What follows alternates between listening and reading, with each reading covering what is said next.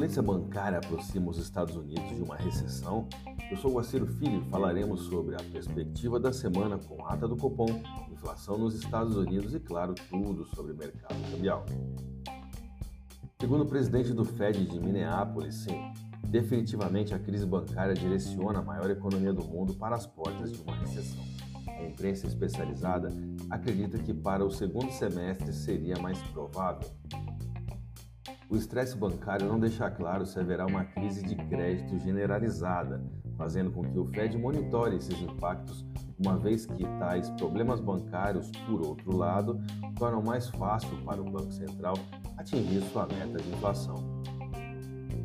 Dados do Fed mostraram que clientes americanos retiraram quase 100 bilhões de dólares de bancos na semana passada, encerrada em 15 de março. Embora seja uma pequena fração do total, a movimentação de depósitos de bancos menores para grandes instituições como JP Morgan Chase e Wells Fargo desacelerou para um gotejamento nos últimos dias.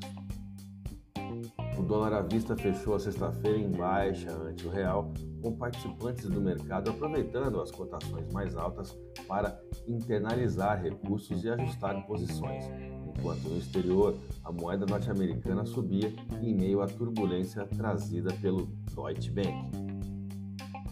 Com a derrocada das ações do banco alemão, pressionadas pela alta no custo de seguro contra a inadimplência de seus títulos.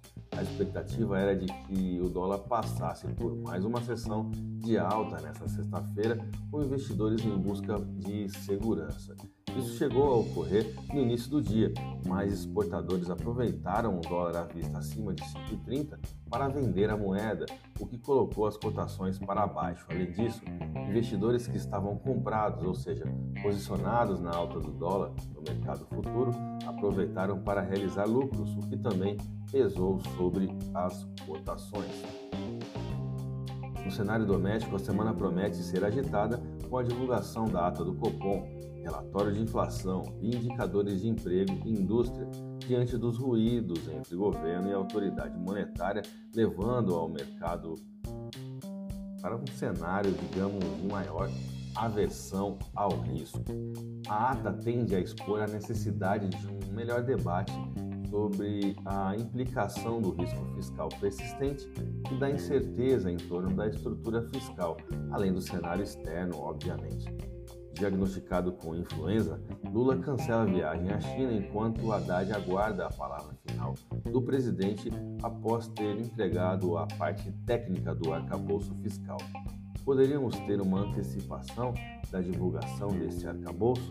Deixo aqui a minha pergunta para vocês. Vamos aos gráficos, eu vou começar pelo dólar. O pullback na extremidade de 5,30 expõe em um primeiro momento o estresse internacional e no segundo momento a correção técnica no qual citamos há pouco. A paridade segue dentro do quadrante que demonstra o mercado cambial andando de lado nesse início de semana.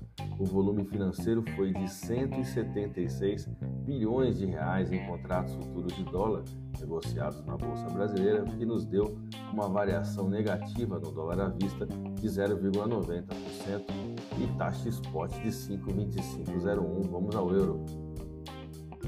Na busca por uma correção técnica, a paridade da moeda da zona do euro com o real também buscou um ponto de equilíbrio próximo ao suporte S3, que está na taxa spot de 56409, onde nos últimos dias, antes do rompimento, havia realizado cinco testes até conseguir essa, esse rompimento de alta. A paridade euro-real fechou a última sessão com desvalorização de 1,46% e taxa spot de 5,6462. A minha dica, você já sabe, siga nossos boletins para ficar sempre conectado às principais notícias.